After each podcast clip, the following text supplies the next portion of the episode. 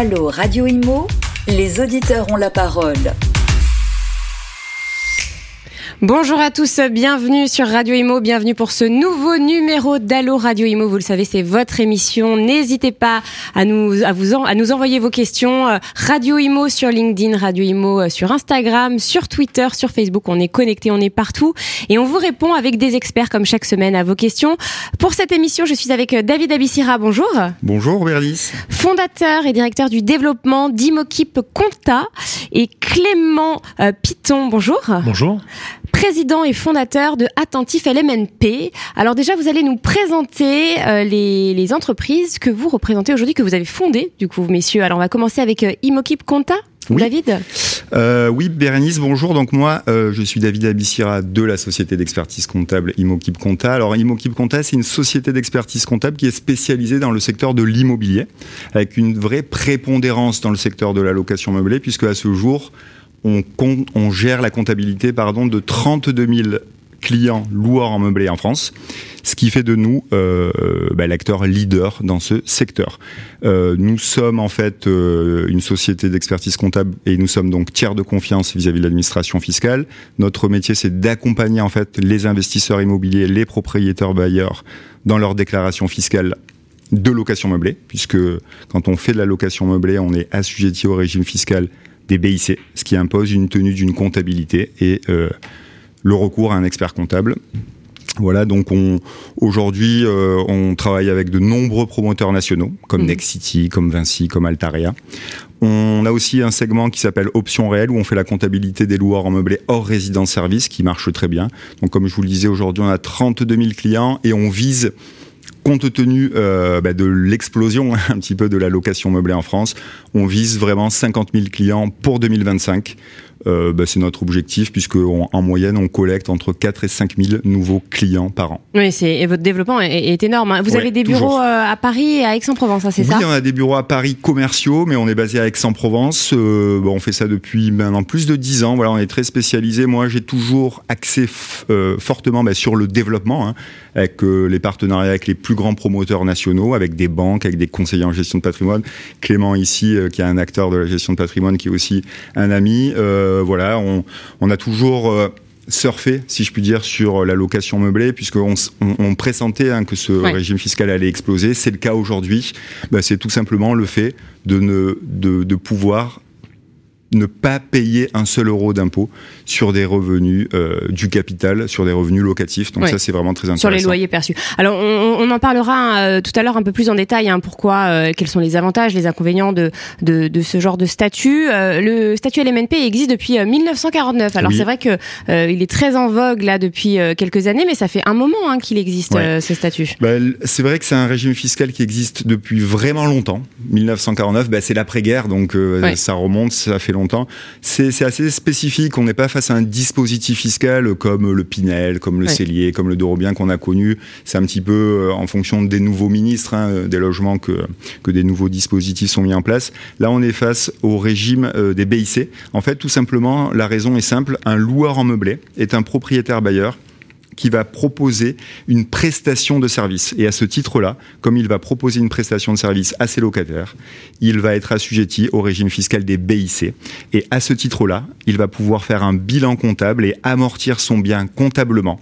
Et il pourra euh, ne pas payer d'impôt sur ses loyers grâce à cet amortissement linéaire de son bien immobilier euh, voilà, c'est vraiment euh, l'amortissement comptable hmm. qui permet cet avantage. C'est vraiment l'avantage numéro un du coup euh, du statut LMNP.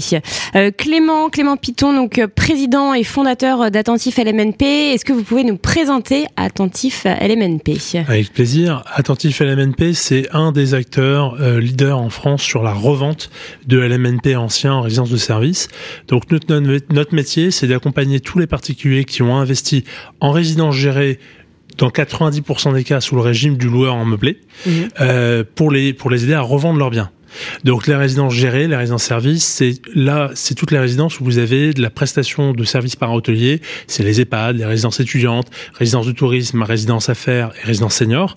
Donc c'est un secteur qui est également en plein boom, porté à la fois par la fiscalité à la MNP, mais aussi par une croissance phénoménale des besoins des populations qui sont ciblées, ne serait-ce que les seniors, mais aussi mm. les étudiants, etc. Euh, et donc c'est c'est un secteur qui a construit une très belle opportunité d'investissement pour de nombreux particuliers, mais qui en même temps a ses problématiques spécifiques qui font que euh, revendre un bien en résidence service n'est pas du tout la même chose que revendre un bien classique. Et donc nous on s'est posé comme un des acteurs spécialisés dans ce domaine. Euh, on a plusieurs milliers de, de, de biens en référence dans notre base de données. on est capable, en moins de 48 heures, d'estimer un prix de revente euh, sur n'importe quel bien en résidence géré en France et de toucher une vaste clientèle d'investisseurs potentiels qui sont attirés, surtout en cette période de crise, par des actifs qui ont fait la preuve de leur qualité, de leur performance. Donc on est sur un marché qui était encore anecdotique il y a quelques années, un petit peu comme David, et on a senti, nous, le développement massif de cette activité-là, puisque vous avez un stock de l'eau qu'il faut bien vendre à un moment donné. Euh, et aujourd'hui, le LMNP ancien est en train de devenir une des formes d'investissement majeures pour les conseillers en gestion de patrimoine, au point que certains acteurs qui étaient avant très présents dans le neuf, euh, aujourd'hui considèrent que l'ancien va dominer le neuf euh, en termes de, de, stock et de qualité des actifs qui sont proposés à la vente. Et Attentif LMNP se pose ainsi en partenaire majeur des CGP et des particuliers qui souhaitent investir. D'accord.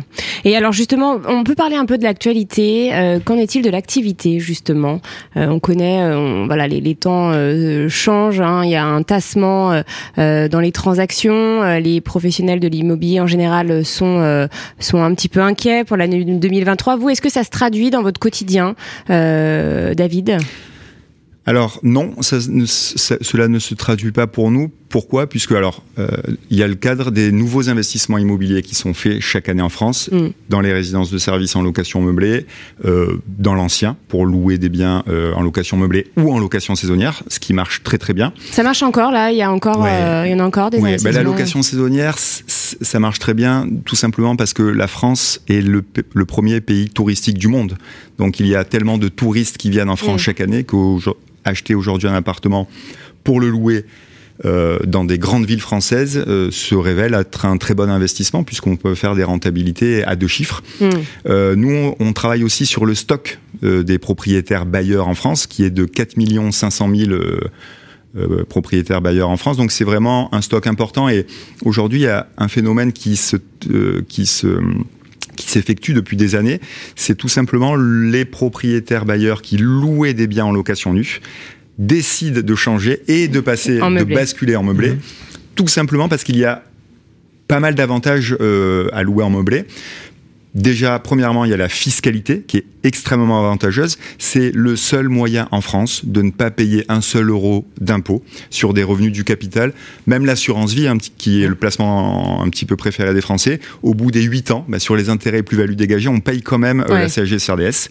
Donc, fiscalité très intéressante. La facilité de louer, on voit qu'aujourd'hui, quand on met un bien en location meublée euh, bah, sur le marché, on va le louer plus facilement, puisqu'aujourd'hui, bah, le, locataire n'a pas besoin d'amener ses meubles. Donc, Tout à fait. Euh, voilà. Et encore plus depuis les confinements, hein, parce qu'on voit euh, les travailleurs nomades, comme on appelle hein, ces nouveaux statuts de travailleurs qui se baladent un peu en France, qui changent constamment de, ville. c'est vrai qu'ils ont besoin d'un appartement clé en main, comme on dit. Donc c'est vrai que poser ses valises dans un meublé, bah, forcément, bah, ça plaît plus. Ça va dans l'air du temps. Troisièmement, également, on va louer plus cher, les rentabilités sont quand même bien plus élevées. On voit qu'on peut louer 10 à 20 ou 30% plus cher un bien en location meublée. Alors attention à ceux qui disent oui, euh, j'ai un bien en location meublée, euh, je l'ai mis euh, sur une annonce, ça se loue pas forcément mieux qu'un bien en location nue. Rappelez-vous ce que j'ai dit sur les BIC, c'est une prestation de service. Rappelez ce que c'est qu'un BIC pour bénéfices industriels et commerciaux, donc c'est une catégorie de revenus. De revenus, oui. Et c'est une prestation de service. Donc quand vous êtes propriétaire bailleur, que vous louez un appartement en meublé, c'est une prestation de service. Donc si vous appartenez si vous, il faut apporter un appartement le, le mieux euh, décoré, le plus joli, il faut que ce soit des jolis meubles, etc. etc. Ah, pas, pas forcément des meubles de cher, mais en tout cas qui donnent envie de vivre dedans, de s'installer. Exactement. Donc euh, voilà, ça c'est un point important. Il y a un autre avantage aussi à louer en meublé, c'est la euh, le bail aussi. Le bail, la flexibilité. On peut récupérer beaucoup plus facilement son bien. Euh, puisque on peut faire de la location saisonnière, donc on peut, louer une partie de l'année son bien ou toute l'année en location saisonnière et le récupérer quand on veut.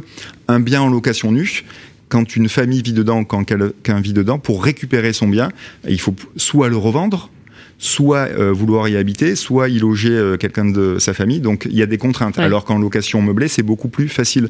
Également, quand on loue un bien en location meublée, on peut demander deux mois de caution. Euh, de loyer, donc ça c'est plus intéressant puisque c'est qu'un mois euh, en location nue et euh, voilà, bah, tout simplement pour toutes ces raisons, la location meublée marche excessivement bien en France et comme vous le disiez, Bérénice, ça va dans l'air du temps.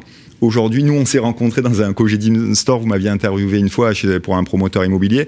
Nous étions dans un Cogedim Store. Euh, Mm. Qu'est-ce que c'est un Cogedim Store? Alors, c'est c'est un store qu'un promoteur met en place où euh, le client peut visiter euh, son appartement, son futur appartement, qui sera entièrement meublé et décoré.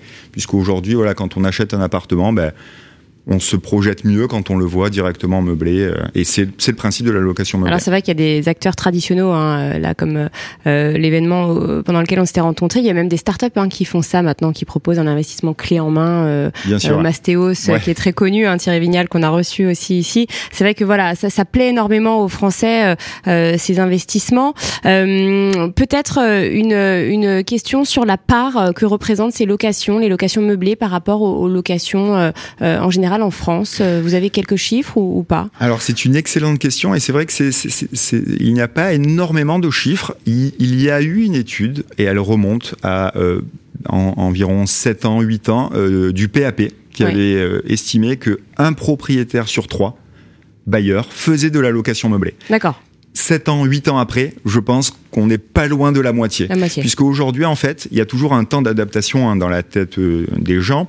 Aujourd'hui, ben, les magazines spécialisés, la presse, euh, sur Internet, euh, les forums, etc., parlent de la location meublée. Les propriétaires bailleurs sont assez avertis en général, Bien donc sûr. ils se tiennent au courant et ils ont bien pris conscience que la location meublée est souvent plus intéressante. Attention à pas faire que du meublé.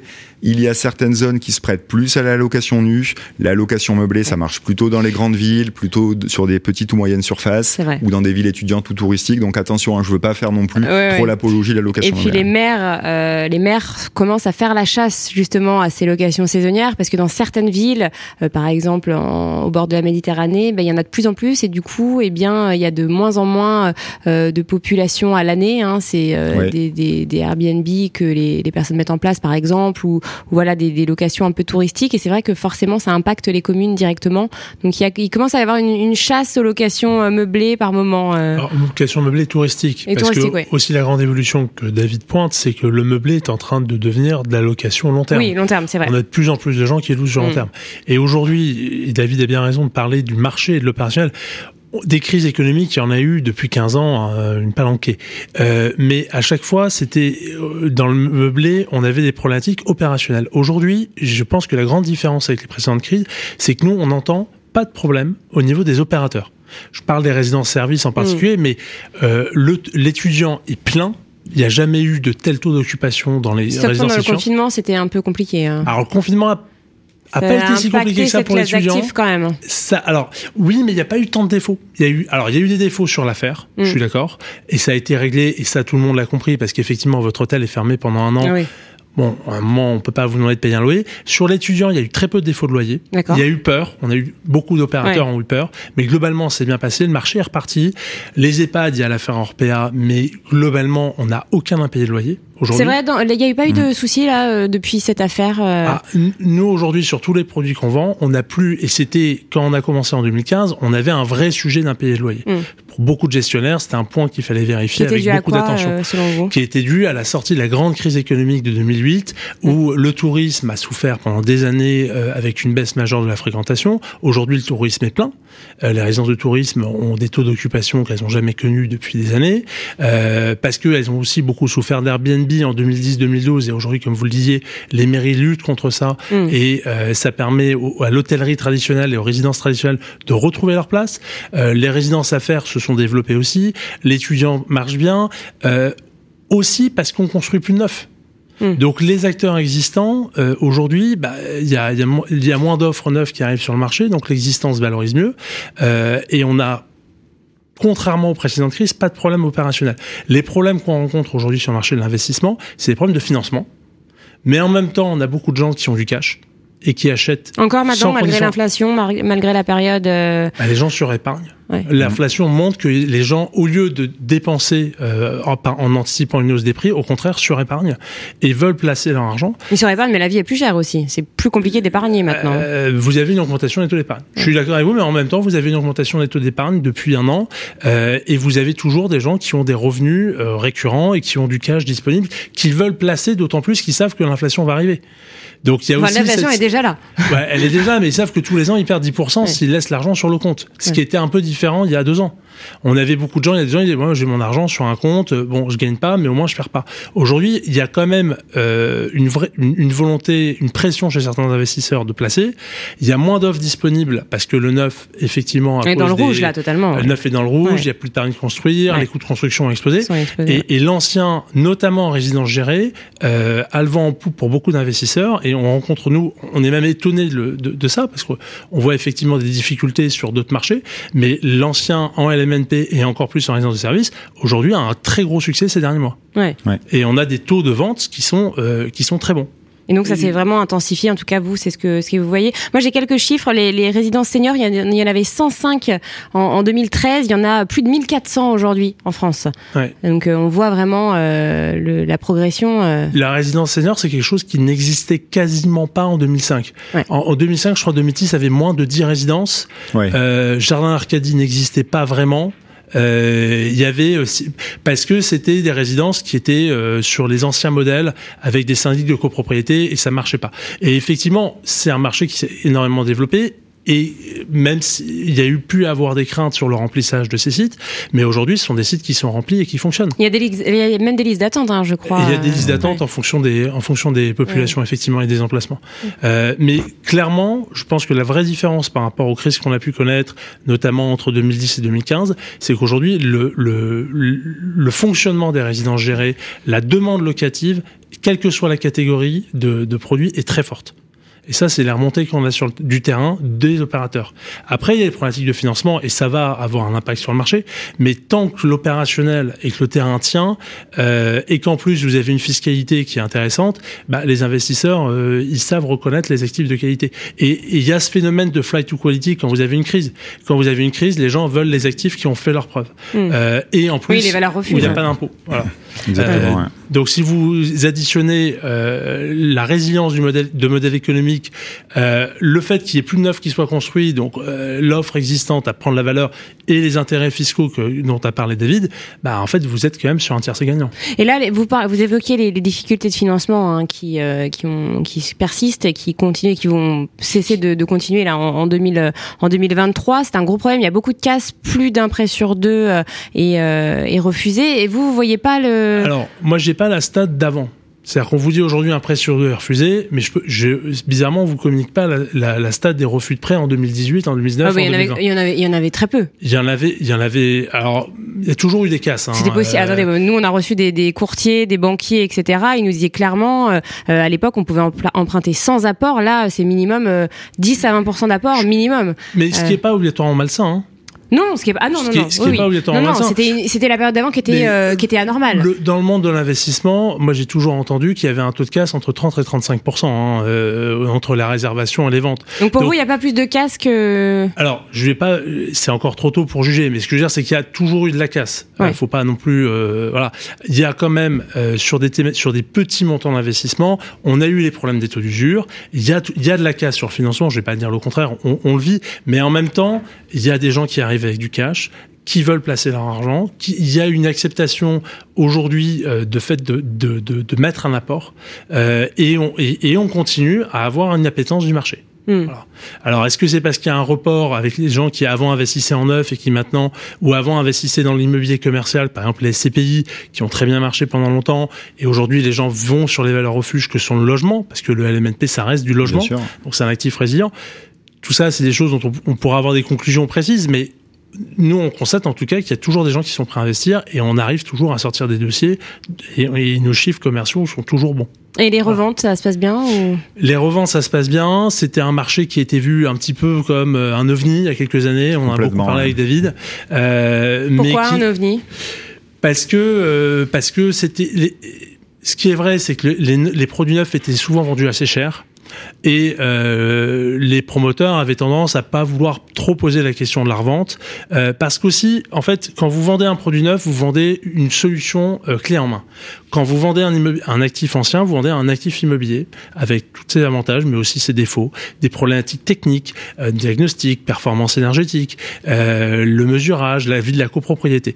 Euh, nous, si on a appelé notre entreprise Attentif IMO, Attentif LMNP, c'est parce que notre valeur ajoutée, c'est d'être attentif aux détails. Dans l'ancien, c'est les détails qui comptent. Vous regardez les noms des sociétés qui vendent du neuf, on est plus sur des solutions clés en main, où on va vanter la facilité, la rapidité. Nous, on va vanter le fait de vraiment maîtriser le, le process d'investissement. Mm. Euh, et c'est vrai que beaucoup d'acteurs avaient tendance à plutôt aller sur le neuf parce que c'était la facilité, c'était des process notariés beaucoup plus rapides. Mais aujourd'hui, ils se rendent compte que l'ancien a le mérite de montrer euh, des performances d'exploitation, euh, de montrer une solidité et puis d'avoir des revenus immédiats puisque vous n'avez pas le temps de construction. Et depuis euh, sept ans que qu'Attentif LMNP existe, l'ancien était vraiment un marché euh, de, de quelques personnes qui connaissaient et aujourd'hui c'est devenu une source d'approvisionnement récurrente des conseillers en gestion de patrimoine euh, qui proposent ça aussi bien que s'ils proposaient de la SCPI sûr, ou ouais. du LMNP9. Hmm. Voilà.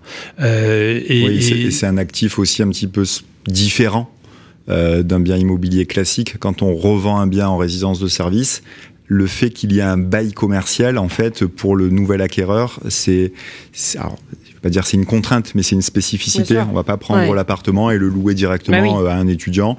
Il faut passer par le gestionnaire en place, et souvent on rachète en fait des rentabilités. Hum. Donc euh, voilà, c'est c'est un marché un petit peu de connaisseurs. Il faut des spécialistes qui le fassent. Clément euh, et sa société le font très bien.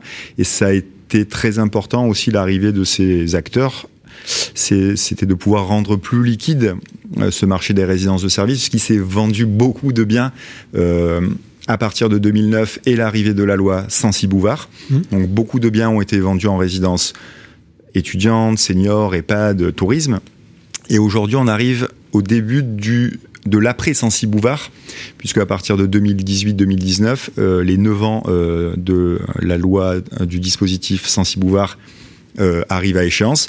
Donc ben, beaucoup de gens veulent sortir euh, du dispositif et revendre le bien immobilier, Hmm. sauf qu'on va pas mettre une annonce euh, directement sur un site comme Se Loger ou un autre pour revendre son bien en résidence de service. On va plutôt passer par une société spécialisée, puisque euh, Comme c'est un produit spécifique, il y a besoin d'avoir des points d'audit, des points de vérification particuliers. Et, et d'ailleurs, c'est pas un hasard si la majorité des acteurs de la revente sont des gens qui ne font que de la revente. C'est-à-dire que de l'ancien en ça, LMNP. ouais. Il y a quelques acteurs qui font aussi du neuf, mais la plupart sont des gens qui ont ce savoir-faire-là. Et, c'est vrai que c'est un, le LMNP ancien en résidence service, c'est un produit qui intéresse aussi parce que c'est des petits tickets d'investissement. On est sur des prix moyens qui sont entre 80 et 120 000 euros en fonction des typologies. Et qu'aujourd'hui, si vous avez 100 000 euros à placer, euh, bah vous, dans l'immobilier classique, ça vous, vous êtes obligé d'aller dans des, dans des emplacements un peu secondaires, des villes de province ou de la grande banlieue. Vous n'allez pas avoir des locataires de très grande qualité. Euh, vous allez avoir des problématiques de travaux, des problématiques d'entretien qui sont lourds. Et là, pour un ticket équivalent euh, à, à ce type de placement, vous avez un produit euh, sans aucune contrainte de gestion, avec avec un loyer qui est garanti par le bail. Euh, après, sur lequel il faut bien sûr faire attention savoir ce qu'on achète euh, pour éviter, euh, mais c'est comme tout produit d'investissement, pour éviter les choses trappes. Bien sûr. Et c'est notre métier d'accompagner les vendeurs et les acquéreurs euh, euh, dans cette thématique et après de leur conseiller les meilleurs experts comptables, n'est-ce pas David? Oui, exactement. Merci. Euh, David, j'aimerais qu'on parle de fiscalité maintenant, euh, puisqu'il y a eu une, un premier examen euh, du projet de loi de finances pour 2023, dont on parle beaucoup en ce moment à, à l'Assemblée. Les députés ont, ont adopté un amendement qui permettrait euh, aux investisseurs euh, immobiliers de soumettre leurs revenus fonciers à la flat tax. Est-ce que vous pouvez nous expliquer un petit peu euh, ce que ça veut dire traduire pour les auditeurs qui, nous écoutent, qui nous écoutent? Oui, bien sûr. Déjà depuis des années, c'est vrai que la fiscalité très avantageuse de la location meublée, ben, on en parle systématiquement et dans, dans, dans les réseaux professionnels, on dit euh, qu'un jour, euh, cette euh, location meublée sera peut-être réformée, on va dire touchée, puisqu'elle est aujourd'hui beaucoup plus avantageuse que la location nue. Donc il y a, il y a quand même un petit différentiel qui, qui C'est vrai que c'est à... une grande peur des, des investisseurs. hein. Un petit peu. Donc c'est vrai qu'il faut, comme beaucoup de propriétaires bailleurs louent en location nue, donc en revenu foncier, aujourd'hui, bah, l'administration fiscale euh, a sorti, en fait, euh, euh, c'est la majorité présidentielle qui a mis un amendement en place permettant, en fait, tout simplement aux investisseurs immobiliers de pouvoir bénéficier de la flat tax. La flat tax, c'est le fameux impôt qu'on connaît sur les revenus de capitaux immobiliers qu'a instauré ben, Monsieur Macron, le mm. président, quand il est arrivé. Donc c'est un impôt simple. C'est lui qui l'avait mis en place. Je paye, euh, j'ai 10 000 euros euh, de revenus d'action de dividendes, je paye 3 000 euros dessus, 30%. Et euh, en gros, là, la majorité a déposé cet amendement pour faire la même chose sur les revenus fonciers. Alors, ça restera un dispositif euh, pour bénéficier de cette flat tax, puisque le, propriétaire bailleur devra s'engager à louer le bien pendant au moins un an, avec une performance énergétique au minimum de D, et euh, en euh, ayant un loyer, on va dire, cohérent. Donc ça, la grille des loyers n'est pas encore sortie.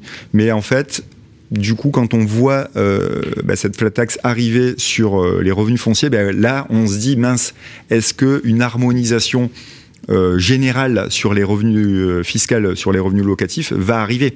Et du coup, quid de la location meublée? Donc, c'est un petit peu tout ça sur, sur lequel on assiste. Pourquoi? Puisque voilà, Monsieur Macron, encore une fois, ça a été le président qui a instauré hmm. un impôt unique sur les revenus de capitaux mobiliers. En fait, c'était pour faciliter. Hein. Je rappelle que dedans, il y a, 12,8% euh, donc d'impôt sur le revenu. C'est un impôt qui est euh, le même pour tout le monde peu importe sa tranche d'imposition. Voilà, c'était pour simplifier. Et il y a 17,2% de prélèvements sociaux. Euh, et donc, 17,2 euh, plus 18,8, ça fait 30%. D'où, voilà, la, la flat tax s'appelle aussi euh, le, le, PFU, prélèvement euh, forfaitaire unique. Et c'est vrai que, bon, la peur, c'est est-ce que ça va s'appliquer, à votre avis, au statut LMNP, par exemple? Aujourd'hui, c'est sûr que hum, le, régime, euh, la réforme possible un jour sur du LMNP, elle, est complexe à envisager puisque euh, beaucoup de gens ont euh, des biens en location meublée qu'ils amortissent comptablement bah, via des experts comptables. Et demain, si l'administration fiscale dit aux loueurs en meublé, bah, maintenant vous ne pouvez plus amortir ce bien comptablement, vous devez déclarer vos revenus locatifs au même titre qu'un bien en, location nue, ça peut générer euh, quand même quelques un, mécontentement. Et c'est un petit peu aussi compliqué d'un point de vue fiscal. Ce qui peut aussi euh, être envisageable, c'est le fait que on essaye d'avantager un petit peu les revenus fonciers, comme mhm. euh, se fait là avec euh, cette flat tax. On continue bah, le loueur en meublé non professionnel et l'amortissement comptable, puisqu'aujourd'hui, il faut pas oublier une chose, on parle d'immobilier depuis tout à l'heure, mais l'immobilier, c'est la retraite des Français. Mm. Voilà, clairement, c'est la retraite des Français. On va de plus en plus vers une retraite à capitalisation. Et il faut, le préciser, je cherche juste à préciser quand même que c'est déjà, enfin, on vous dit, on y va, c'est sûr que ça va être de plus en plus le cas, mais c'est déjà le cas. Il y a euh, de nombreux propriétaires bailleurs euh, qui comptent sur les loyers euh, pour vivre correctement, qui ont une toute petite retraite et qui comptent justement sur ces loyers perçus pour vivre correctement parce qu'ils n'ont déjà pas assez d'argent mm. avec leur pension de retraite. il faut, le rappeler, hein, parce que tout de suite, quand on, on dit propriétaire, on pense à euh, riche, euh, euh, méchant riche. non, c'est pas le cas du tout. Hein. Ouais, bien sûr. Et en plus de ça, aujourd'hui, dans plusieurs pays, et on va citer ben, le premier pays mondial, entre guillemets, c'est les États-Unis. Mm. Aujourd'hui, quand vous achetez un bien aux États-Unis pour le louer, vous avez le droit de l'amortir comptablement mm. dans un bilan. Donc, un particulier, c'est un petit peu comme un chef d'entreprise. Il construit euh, son patrimoine privé comme un chef d'entreprise constituerait son patrimoine euh, professionnel. Donc, acheter un appartement, le louer, euh, on, a, il, me semble assez logique qu'on puisse l'amortir comptablement pour pouvoir bénéficier bah, de ce qu'on appelle la dépréciation en fait hein, de, l'actif. Et du coup, c'est ce mécanisme d'amortissement qui permet de ne pas payer d'impôt sur, sur, sur les loyers. On, parle d'avantage fiscal, d'avantage fiscal. Oui, c'est surtout la possibilité, en fait, euh, quand on investit, c'est aussi euh, important d'investir. Euh, bah, on achète un bien immobilier, on fait un emprunt à la banque, on passe par des sociétés spécialisées, on achète du meuble, on passe par des artisans qui font des travaux, des promoteurs. Bien sûr, on fait travailler tout le monde. Un, un logement, c'est un emploi. Un logement construit, c'est un emploi. Et en résidence gérée, si on prend l'exemple des EHPAD, vous en avez beaucoup dans les zones rurales, un EHPAD, il y a un emploi, généralement en moyenne, par résident. Ça veut dire que quand vous créez un logement, vous avez un emploi pour le construire et vous avez un emploi pour le faire exploiter Ouais. en résidence de service. Euh, donc ça, c'est quand même un enjeu économique important. Bien sûr. Et après, quand on parle du PFU, euh, faut faire attention à pas comparer des placements financiers des placements immobiliers, parce que placement financier, vous faites pas de dette. Placement immobilier, vous avez une dette à rembourser. Or, cette dette, elle n'est pas déductible fiscalement. Donc, si vous n'avez pas les amortissements, vous vous retrouvez euh, un peu dans une double peine. C'est-à-dire que vous avez des revenus locatifs, vous payez des impôts dessus, et après, euh, vous devez quand même rembourser, Rembourser une dette. le crédit. et à la vrai. fin, Bien vous sûr. devez payer les impôts de votre poche. C'est vrai que quand on place euh, de l'argent sur une assurance vie, c'est aussi la flat tax. C'est la mais exemple. il n'y a, pas y a pas de service de la de- dette en face. Tout à fait. Et quand vous faites des placements financiers, la rentabilité est souvent meilleure que l'immobilier de logement. Et il faut pas non plus Ça dépend. Bah, en action, En en, action, obligation. Alors oui, Ouais. en assurance vie, voilà, mais Ça dépend des périodes. oui, mais quand vous faites un investissement, alors après quand vous allez faire un investissement aussi dans l'économie réelle, parce que on est aussi en train de mettre sur le dos des propriétaires des contraintes économiques, Bien sûr. des contraintes sociales, des contraintes écologiques. Mm. Euh, à un moment, faut pas dégoûter, faut pas désespérer bien en cours, comme certains disaient, mais il faut pas dégoûter les propriétaires C'est vrai. d'investissement en immobilier. Euh, et c'est pour ça que je pense qu'il y aura des évolutions fiscales, on le sait, mais il y a quand même une volonté de préserver le régime du loueur en meublé. Et, et moi, je vais faire un petit point historique. Alors, David euh, co- connaît bien ça. Historiquement, le loueur en meublé, il y a 20 ans, c'était pour des gens très riches. Et on le voit dans les résidences-services qui ont 20 ans, les propriétaires, ils avaient 10 appartements Mm. parce que le régime, c'était le régime du loueur en meublé professionnel, où là, vous aviez énormément d'avantages fiscaux. Aujourd'hui, le régime du loueur en meublé professionnel est quasiment sorti euh, des, des- des- des- de- de- de- du sujet et c'est beaucoup moins intéressant qu'avant. Il y a encore eu des réformes récemment là-dessus et ils ont toujours préservé le non professionnel parce que c'est comme le dit très bien David, là on parle de la retraite des Français. Je vous parlais d'un ticket moyen de 80 à 120 000 euros. Quand des gens font des placements de 80 à 120 000 euros, on parle pas de Jeff Bezos. Mm. On parle, non, non, mais on parle On de gens, euh, où monsieur et madame tout le monde, c'est un placement retraite, et ces gens-là, on veut pas les matraquer non Bien sûr. Mm. Voilà. Messieurs, l'émission euh, touche à sa fin. Merci infiniment euh, d'être venu sur notre plateau. Merci David Abissira. Je Merci rappelle, Bérénice, Vous êtes beaucoup. fondateur et directeur du développement euh, pour Rimokip Compta et merci Clément Piton, Merci euh, président et fondateur d'Attentif LMNP. Nous, on se retrouve la semaine prochaine pour un prochain numéro de Allo Radio Imo. Allô Radio Imo Posez vos questions à nos experts sur les réseaux sociaux, à réécouter et à télécharger sur le site radio.imo et sur toutes vos plateformes d'écoute habituelles.